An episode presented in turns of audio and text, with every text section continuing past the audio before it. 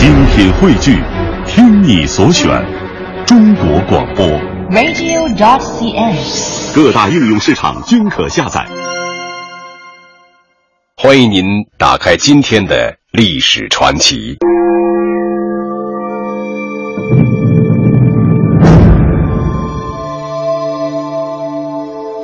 在人类短短几千年的历史中，有许多像玻璃镜子这样在现实生活中常见的日常用品，曾经长期只是宫廷贵族们才能享受的奢侈品，可以用它交纳税金，或作为贵重礼物送人，甚至可以作为战争赔偿。本期历史传奇为您讲述的是玻璃镜子的故事。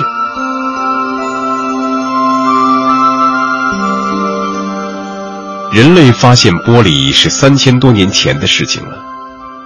腓尼基人无意中发现了玻璃的秘密：二氧化硅、氧化钠再加上碳酸钠是制造玻璃的主要原料。只有把这些原料混在一起，经受一千五百多度高温的洗礼，明亮的玻璃就能够诞生出来。普通的玻璃主要含有氧、硅、钙、钠等元素。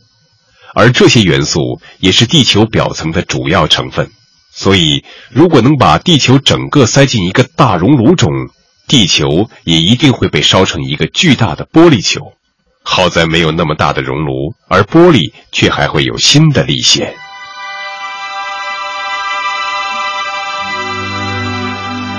很早很早以前，世界上没有镜子，谁想知道自己长什么模样？只有到河边对着水面看。虽然文学家往往用“水平如镜”来形容水的倒影，其实你只要去河边照一照，就会发现，影子是那么昏暗模糊，风一吹，水面皱了，连昏暗的影子也没了。再后来，人们发明了青铜镜，这要归功于我们华人的祖先。最早的青铜镜在河南的殷墟出土。距今有三千二百多年历史。青铜镜由中国传到日本，距今也有一千八百多年了。古人有“以铜为镜，可以正衣冠；以古为镜，可以见兴替；以人为镜，可以知得失”的名句。剧中说的镜就是青铜镜。当然，青铜镜照出来的人影呈昏黄色，不可能很清晰。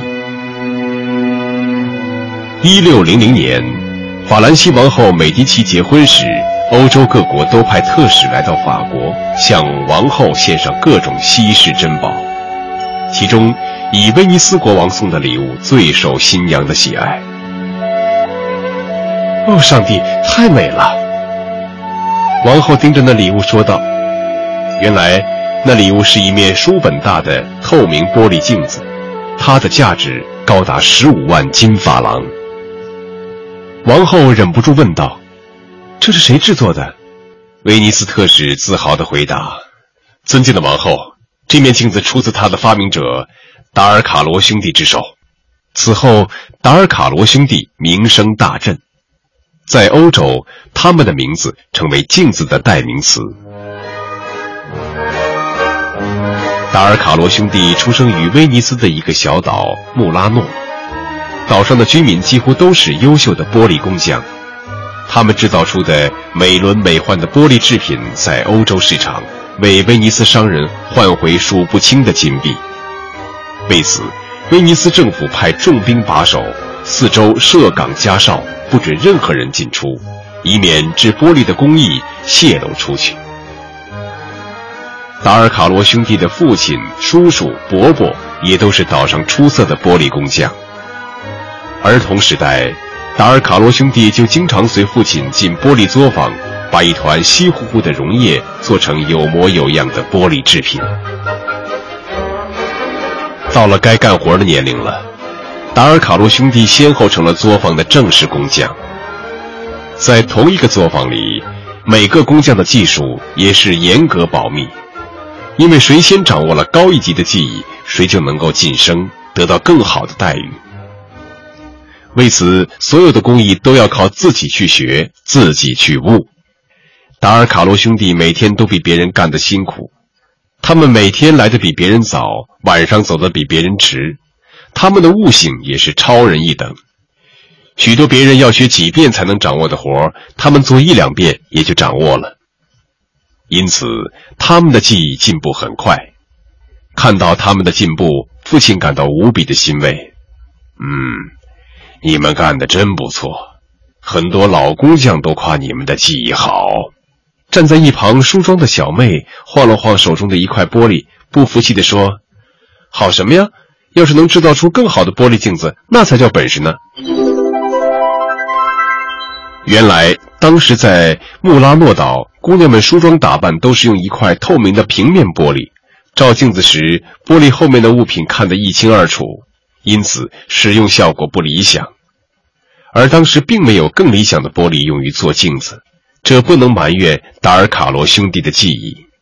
不过，小妹的一番无意的话，却给达尔卡罗兄弟树立了一个目标。此后，他们便思考镜子映出人影的原理。他们反复琢磨，池塘里的清水为什么可以映出人影呢？经过认真观察，他们找出了原因。水塘是以黑暗的大地作为衬垫，要是在玻璃的背面也能加一层衬垫，会不会有更强的映照能力呢？达尔卡罗兄弟决定选用一种能够涂在玻璃上的物质。他们试着将矿粉、木屑、面粉、铜等涂在玻璃上，结果效果都不理想。但他们并不气馁，继续用别的物质做实验。一天，他们选用熔点较低的锡作为实验对象。他们将融化的锡水倒在玻璃上，然后。用一根细细的滚筒将溪水碾成均匀的薄薄的一层。待锡冷却后，兄弟俩翻开玻璃一看，他们挂满汗滴、通红的脸庞清晰地映在玻璃里。终于找到合适的涂料了，达尔卡罗兄弟紧紧地拥抱在一起。可是，经过一段时间的试用。达尔卡罗兄弟发现，这种玻璃镜子稍用长些日子，背面的锡箔就会脱落下来。于是，他们又对制玻璃镜子的工艺进行改进。他们先将玻璃制成锡箔镜，再把水银倒在锡箔镜上，这样水银能够慢慢的溶解锡，形成一层薄薄的锡和水银的合金，制成的玻璃镜子反光能力强，而且涂料不容易脱落。玻璃作坊的老板一直在关注着达尔卡罗兄弟的发明进展，因为他知道，一旦达尔卡罗兄弟的发明成功，他将会赚很多的钱。因此，当他得知达尔卡罗兄弟发明成功之后，立即开始制作玻璃镜子，并很快将它投入市场。威尼斯十世纪开始发展，十四世纪前后，欧洲与阿拉伯及印度的贸易。主要是由威尼斯的船队从红海沿岸运送到欧洲，因此威尼斯一度成为意大利最强大、最富有的共和国。然而，随着大航海时代的来临，威尼斯对东方贸易的垄断地位被打破，丢掉了一个重要的收入来源，国力也逐渐衰退。垄断的玻璃镜子贸易再一次为威尼斯共和国赚取了大量财富。威尼斯国王向法国王后献了水银镜之后，法国的贵妇人和小姐们也纷纷效仿，以拥有水银镜为荣。因此，尽管水银镜价格昂贵，但仍供不应求。威尼斯的镜子轰动了欧洲，成为一种非常时髦的东西。王公贵族、阔老富商都以拥有一面威尼斯的镜子为荣，镜子顿时身价百倍。超级浪漫和注重仪表的法国人成为威尼斯镜子的超级买家。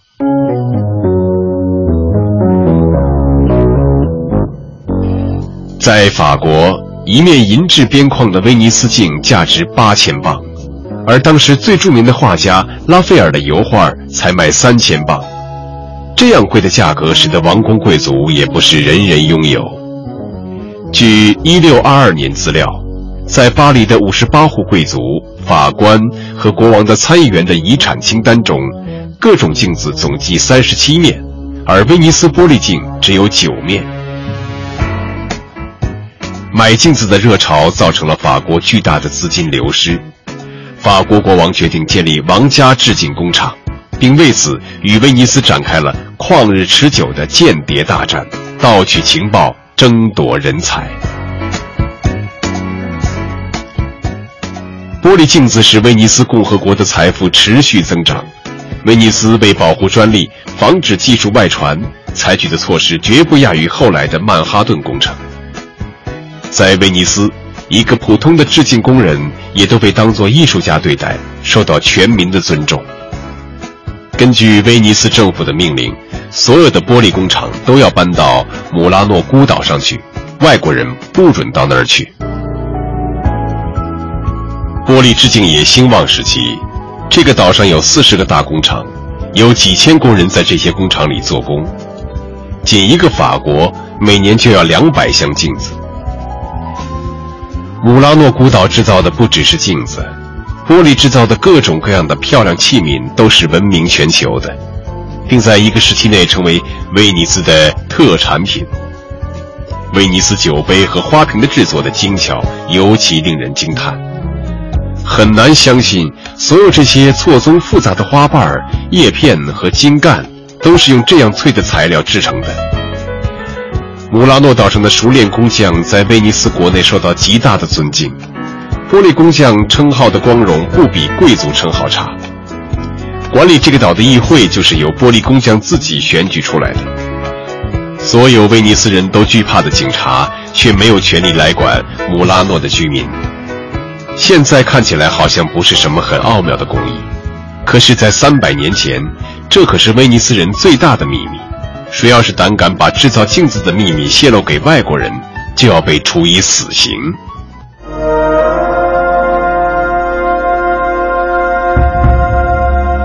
欢迎您来故宫博物院参观。以记者的身份探索历史的真相，那听起来很像神话的记载，可信吗？以编辑的思想整合万千线索，记录着历史，见证着时代的发展。我们可以。找到答案。以主持的态度向你倾诉你所不知道的万千世界。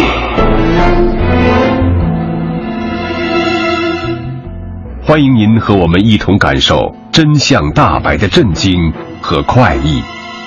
关注历史传奇，知晓历史背后的故事。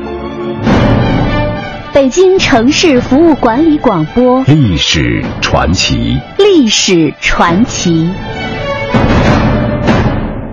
尽管有严酷的法律，威尼斯人到底还是没有能够保守住他们的秘密。一六六六年，法国的诺曼底出现了一个镜子工厂，仿造威尼斯的工艺，制造出了法国的镜子。法国可以制造镜子这件事儿，要特别提到法国驻威尼斯的大使，他接受了国内的指令，费尽心思收买了几个威尼斯的工匠，偷渡到法国去，使威尼斯人的秘密大白于天下。这段往事成为工业间谍史上最成功的案例。威尼斯大使尽力打听偷渡到法国的威尼斯工匠住在什么地方，却毫无结果。他们躲藏得十分秘密，没法找到他们。威尼斯政府对于本国驻巴黎大使没有能打听出消息很不满意，就任命了一名新的大使基斯丁尼亚尼。基斯丁尼亚尼很快就找到了那些逃亡者，并把他们引诱到他那里去。他已经成功说服了几个玻璃工匠回国。一六六七年一月。两位好不容易才弄来的威尼斯工匠在法国王家工厂被人暗杀，两国的间谍战顿时升级。法国人想尽各种办法把威尼斯人留在自己这里。为了引诱和稳住工匠，法国不但付以丰厚的酬劳，给予他们奢侈的生活条件，还帮助他们受到死刑威胁的家属逃出威尼斯，甚至还鼓励漂亮的巴黎女子到工匠生活区去勾引工匠。总之，能想到的、能做到的都用上了，就差请他们住到王宫里去了。基斯丁尼亚尼尽管答应那些逃跑的威尼斯人不治他们的罪，还给每个人五千杜克托，可是还是不行。工匠们不愿意离开巴黎，他们在法国过得太美了，比威尼斯不知道好多少。逃亡的工匠们早已把那条叛逃处死的法律忘得干干净净。一六六六年。法国终于生产出与威尼斯玻璃镜一样精美的玻璃镜子，而此后法国生产的镜子，无论大小还是美观方面，都已赶超威尼斯，无可匹敌。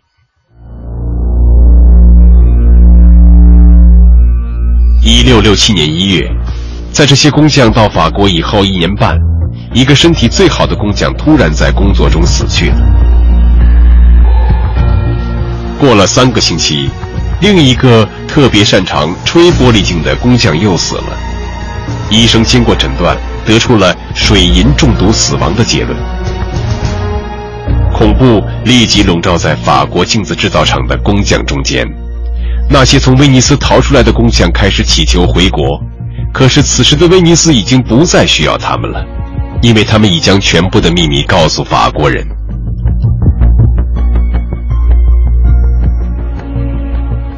一六八二年，历时数年，耗资六十五万镑的凡尔赛宫镜廊向公众开放。一面面光芒四射的大镜子令观众头晕目眩，惊叹不已。而所有的镜子都出自法国圣格班王家工厂，等于为工厂打了一个大大的广告。威尼斯镜子市场迅速被法国产的镜子所取代。圣格班不但制造出十米以上的大镜，还创造了许多第一。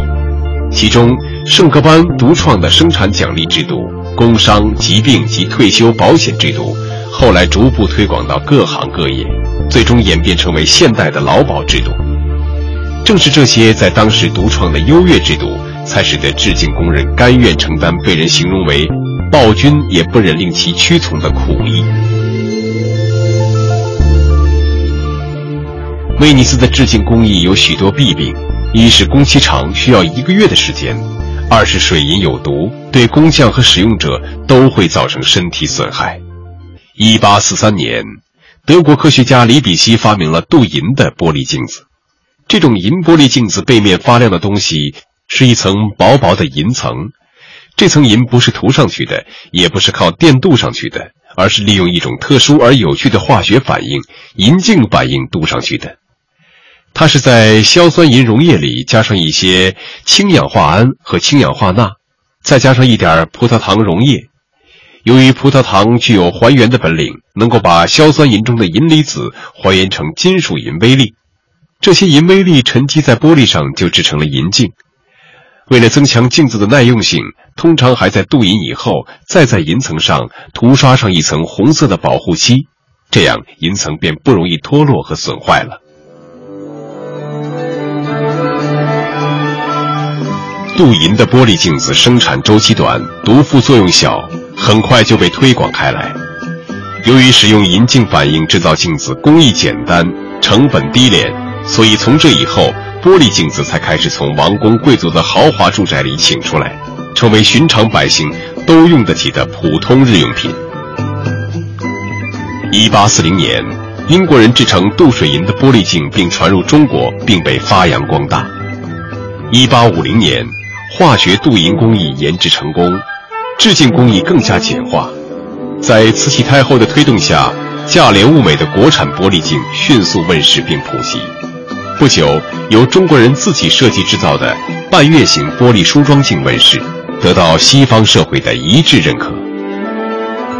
当时保守封闭的中国，唯独镜子制造一项，除旧不新，引进学习的很快。并在很短的时间内赶超了西方。玻璃镜子引进中国后，作用不仅局限在照容梳妆，它的娱乐作用很快被发掘出来。十九世纪初，我国上海的大世界娱乐场出现了哈哈镜，这种镜子利用镜面各部凹凸造型的原理研制而成，它能将人的面容和身躯反射成或大或小、或高或矮、或胖或瘦各种怪样，逗得人们开心的欢笑。镜子进入了商业娱乐领域。